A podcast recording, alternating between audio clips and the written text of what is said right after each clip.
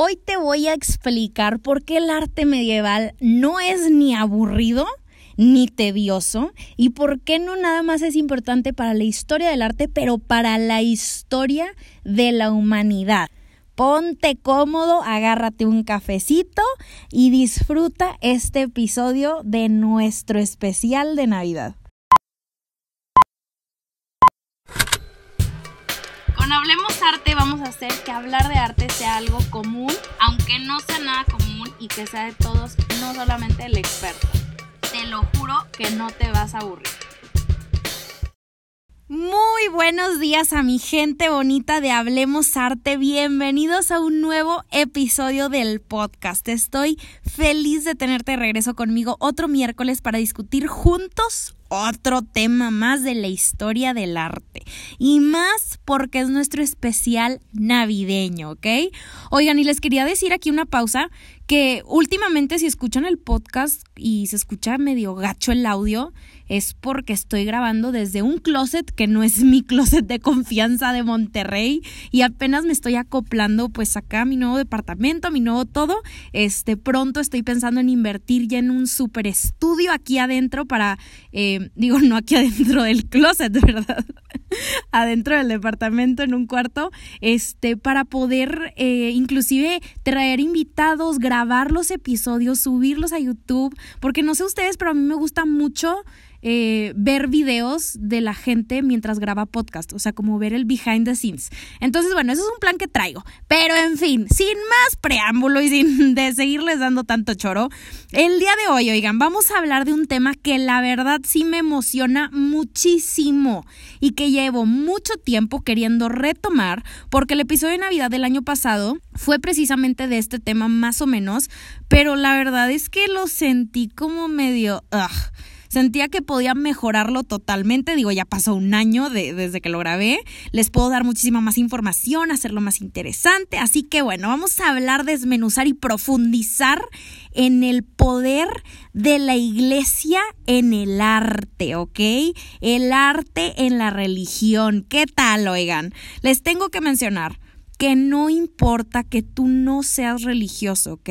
No importa que no creas, que no seas fiel a esto, es un tema que te puede interesar y que la verdad sí considero que tienes que saber sí o sí. Es súper interesante no solamente para la historia del arte, pero como la historia de la humanidad. Es muy importante para tu libretita apuntes, así que bueno.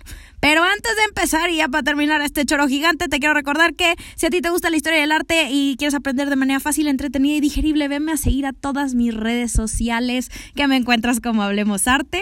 Em, por ahí les, subido, les subo noticias y chismes diarios de de, artistas, obras, lo que sea. Ayúdenme a compartir este episodio. Ya saben que es la manera más fácil de poder crecer esta comunidad gigante que me encanta hacer. Y bueno, en fin. Ahora sí, una vez dicho esto, vamos a empezar, ¿ok? Estamos a dos días de Navidad, oigan, y creo que no puede haber un momento más atinado para hablar de este tema, porque aunque todos veamos la Navidad como el momento del año en el que se reúne toda la familia y que nos damos regalos y que comemos pavo y que vemos a la tía borracha que nos pregunta qué onda con el novio, que desgraciadamente, oigan, yo ya me convertí en esa tía borracha. Qué lástima, ¿no? En fin, una tradición anual. Pero recordemos que antes de todo esto, del intercambio y de Santa y que romper la piñata, la celebración de Navidad surge para conmemorar el día que nació el niño Jesús en un pesebre de Belén. Entre pastores súper generosos con ofrendas en manos, un futuro prometedor como el Salvador del hombre, ¿no? Pero ni crean que cuando Jesús cumplió un año se hizo la fiestononona o que rompó pique pastores y que mirra, no, no, no, ni cuando cumplió dos, tres, ni diez. La primera vez que se celebra Navidad fue hasta el año 336, un poquito antes de que empezara la Edad Media, con el objetivo de enseñar a todo el pueblo del Imperio Romano la historia de Jesús ponme atención, ponte cómodo, porque estamos en un momento en la historia en donde, oigan, todos los romanos habían logrado conquistar una gran parte de Europa. Y para que te hagas una idea, ¿ok? Lo que hoy conocemos como España, Portugal, Francia, Gran Bretaña, Grecia, Austria, Hungría, Croacia, Grecia, ay, dije Grecia, mm, Grecia doble vez, Turquía, Egipto, Siria, Israel, todo era parte del imperio romano. Dimensionen eso, por favor, ¿ok? Y por supuesto, llegar a un país y decir, esto es mío y todos ustedes me tienen que obedecer, pues claro que no, le iban a decir, ah, estás loco, no era así de fácil. Entonces, las conquistas no solamente consistían en llegar, quitar al gobernante y ponerte en su lugar, sino que como conquistador tenías que ver también por tu gente y ver por su bienestar económico, ¿no? Administrar las tierras, los insumos, que qué le tocaba a cada quien, por qué, los impuestos, era un jale tremendo, ¿ok? Pero a ver, ¿Cómo ibas a controlar al pueblo, especialmente si todos vienen de tradiciones y creencias tan distintas? Acuérdense de todos estos lugares que les mencioné, oigan, era por todos lados, ¿no? ¿Cómo les ibas a enseñar un poco de su cultura para que aprendieran de sus orígenes y su historia? ¿Cómo hacer que todos actuaran con bien y que al bien común, ¿no? Más importante, ¿cómo le hacíamos para que estuvieran orgullosos de ser parte de este nuevo imperio? Sí, podíamos usar las historias de las batallas que ibas ganando, las hazañas de las victorias de los emperadores pasados que eran impresionantes, pero eso no era suficiente, se necesitaba algo más, algo que los hiciera querer actuar con el bien y ayudar al prójimo. ¿Y con qué creen que lo lograron? ¿Qué tendrían que haber enseñado para establecer todas estas reglas? Pues claro, con ustedes, señoras y señores, la religión, la respuesta perfecta para controlar a las masas. Y aquí les va, vean, durante la época medieval, espero no estarles perdiendo, a mí esta historia se me hace sumamente interesante. Me dejan ahí en los comentarios de mi Instagram si, si les está gustando, pero bueno. Durante la época medieval, el Estado y la religión eran uno solo, ¿ok? Pues parte de los impuestos se iban, eran destinados a los miembros de la corona y la otra parte se iba a los miembros de la iglesia. El Estado cobraba y la iglesia le enseñaba al pueblo la importancia de actuar en comunidad para servir a Dios, por supuesto, ¿no? Eran el combo perfecto, el dúo dinámico, llamémoslo así. Roberta, pero ¿qué tiene que ver el arte con todo esto? ¿Cuándo vas a llegar al mero juguito? Pues bueno, imagínate que vives en el año, vamos a decir, no sé, el 500, ¿ok? Acabas de conquistar varios pueblos. Tienes por un lado a los bárbaros, por el otro lado tenías algunas colonias del imperio bizantino, unas germánicas y otras británicas, o sea, un poco de todo, ¿no? Todos los residentes se visten con ropas diferentes, tienen un color de piel distinto, hablan un idioma que no les entiendes pero ni pa.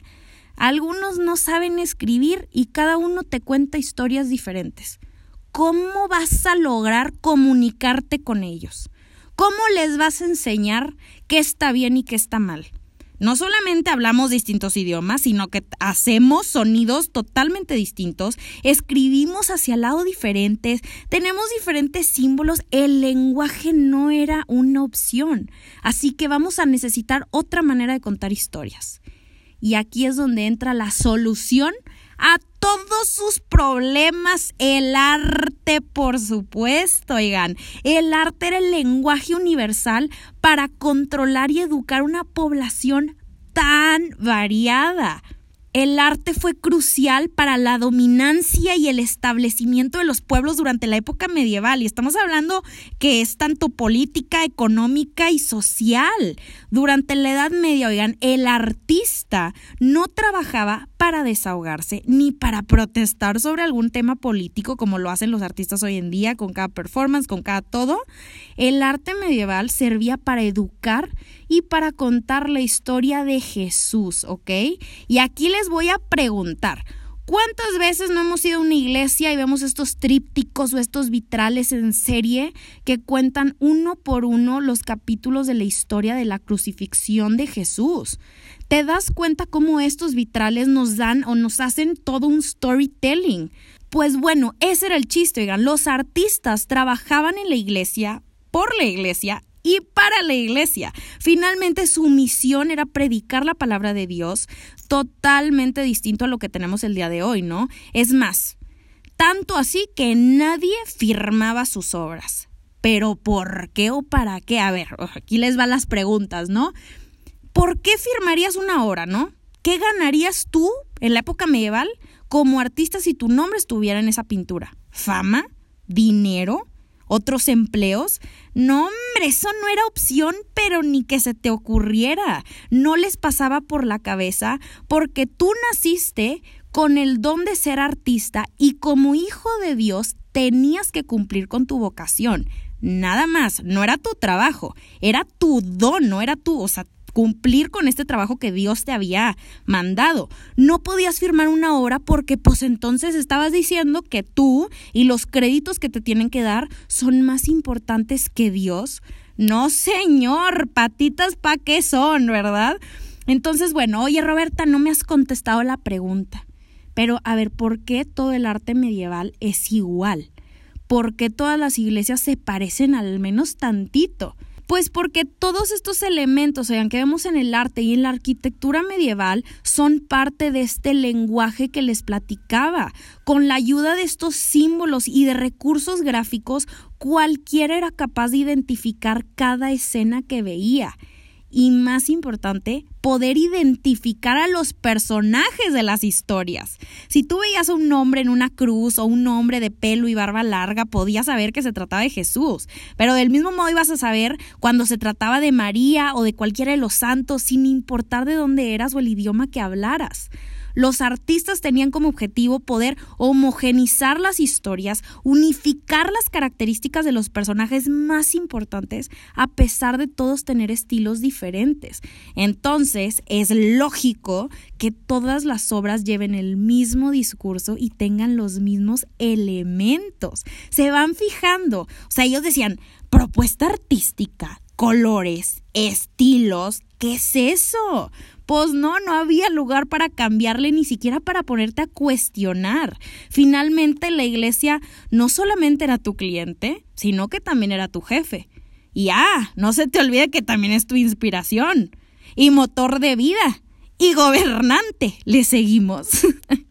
Oigan, este tema a mí me fascina, se me hace súper interesante porque ya estamos dimensionando este poder esta importancia, la razón de por qué todo es igual. Por otra parte, es súper importante tocar el tema de la intención. Para dominar a todos los pueblos, los conquistadores tenían que convencerlos de que ellos eran su mejor opción y que venían para salvarlos, ¿no? Llevarlos por el camino del bien, no para conquistarlo solamente por el bien propio, ¿no? Así que la iglesia buscaba plasmar exactamente lo mismo. Somos tu mejor opción. Con nosotros vas a tener riqueza, felicidad, salvación y vida eterna. Y toda esta opulencia, oigan, de lo que estamos hablando, tenía que ser representada, por supuesto, en oro, piedras preciosas, maderas labradas, mármoles esculpidos, pinturas de pigmentos naturales, textiles ornamentadísimos. Y díganme, ¿cuándo ustedes han visto un Jesús feo, una María descuidada? Claro que no, los hacían perfectos, hermosos, aspiracionales, que claro, oigan, según los criterios del artista y el contexto que estamos hablando. Ahorita sí se nos hacen espantosos, pero bueno, en fin. Finalmente, oigan, esto era una representación de la salvación, de la perfección, una idealización del ser humano, lo mejor que podríamos llegar a ser básicamente. Entonces es impresionante cómo a través de un lenguaje visual, de colores, de símbolos y de significados ocultos, el arte fue capaz de abarcar toda la historia de los orígenes de la humanidad. Si les interesa aprender más de esto y que de los simbolismos y que qué significa este elemento de la época medieval, pues spoiler alert, el video de YouTube de esta semana, porque por supuesto ya retomamos con los videos, han estado pero productiva, otro nivel. Este, lo pueden ir a revisar, no sé si ya está el video arriba. En teoría tuvo que haber salido ayer martes, pero no sé si va a salir. Entonces, bueno, ustedes chequenlo a ver si ya está arriba. Pero en fin, si lo está escuchando este podcast después de Navidad, ya definitivamente tiene que estar arriba, déjame te digo. Pero en fin, el arte fue el pegamento que unió a toda la civilización humana durante años, que ayudó a las potencias a dominar pueblos en toda Europa, África, Asia, incluso a nuestros antepasados en América Latina. Y así fue por más de mil años. Mil años, oigan. Imagínense mil años con el mismo tema, las mismas obras, el mismo estilo, el mismo discurso. Es algo que sí nos debería de impresionar. ¿Cómo vas a controlar una civilización por más de mil años? Eso es una locura. Pero bueno, ¿cuándo es que empieza esto oficialmente a cambiar? Porque pues el arte medieval no fue para siempre. Este cambio lo vamos a ver cuando los países empezaron a independizar. Nace esta especie de rivalidad entre todos de ver quién era el más poderoso y por supuesto, muchos países significa también muchas iglesias y con ello muchas historias y muchos estilos. Entonces, poco a poco, oigan, la gente empezó a interesarse por otras cosas. La religión dejó de ser lo más importante y le empezamos a dar lugar al desarrollo humano, la ciencia, la tecnología Quiero hacerles las preguntas a ver si ya les suena esto como el inicio de algo icónico en la historia del arte. ¿Quién se sabe la respuesta? Voy a dar espacio para responder.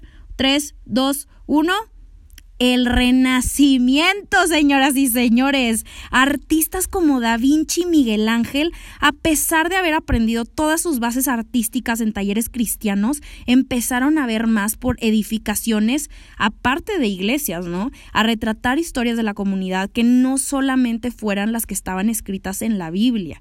Y así nacen los talleres y, más importante, otras personas que comisionaban el arte. La iglesia dejó de tener el poder absoluto de todo y llegan estas familias repletas de dinero a patrocinar artistas como nuestros compadres que ya mencionamos. El renacimiento surge gracias a todo esto que les digo, ¿no? Las nuevas expediciones, el descubrimiento de América, la ciencia, el enemigo número uno de la religión, la tecnología, en fin. Más tarde estos talleres y mecenas se irían transformando poco a poco hasta convertirse en museos, galerías, todo lo que conocemos hasta el día de hoy, ¿no? Pero eso ya es adelantarnos mucho en la historia y todavía nos queda mucha vida y muchos episodios en Hablemos Arte. Pero bueno, con lo que quiero cerrar es como, qué impresionante todo esto. Yo, aunque pues son temas que llevo estudiando por mucho tiempo, ponerme a hablar de esto me sigue impactando hasta lo más profundo de mi ser y no dejo de, de, abarcar estos temas o de acercarme a ellos con este sentido como de, de, de no sé, que no me deje de sorprender, esto no se me hace normal. Quiero, y quiero hacer esto, eh, quiero hacer énfasis en esto, toparnos con el arte medieval en un museo. Sí es de flojera, ¿ok? Digámoslo en voz alta, se vale totalmente decirlo sin miedo. Todos lo hemos pensado y yo lo sigo pensando aunque lleve años estudiando esto y aunque me dedique a esto, ¿ok? El chiste y lo que, te quiero recomendar con este episodio también es que siempre que te topes con obras medievales, en un museo, en una galería, donde quieras en internet, no te tienes que ir una por una, no tienes que pararte frente a ellas, a admirar lo que tengas enfrente de ti de detalle y perspectiva. No, no, no. No tienes que hacer todo esto para que tu recorrido valga la pena, ¿ok? Lo que yo te aconsejo y que yo misma hago cada vez que veo arte religioso y de estas épocas, que justo como hace una semana fui al Munal y me pasó esto, pero bueno, lo que yo hago es sentarme en un banquito de ahí de la sala, voltear a ver las obras en conjunto y solamente pensar en esta historia, en todo lo que te acabo de platicar. Reflexionar cómo una institución cómo la iglesia logró a través del arte controlar una población gigantesca por más de mil años. No admiro el detalle, ni me fijo en la expresión de María en una, Jesús en la otra, que el nacimiento, que el color, no. Solamente respiro profundo, me permito no agobiarme por tantas obras, me tomo cinco segundos para pensar y asimilar lo que tengo enfrente de mí cambió el mundo, el arte medieval, oigan, de maneras que ni siquiera podemos dimensionar.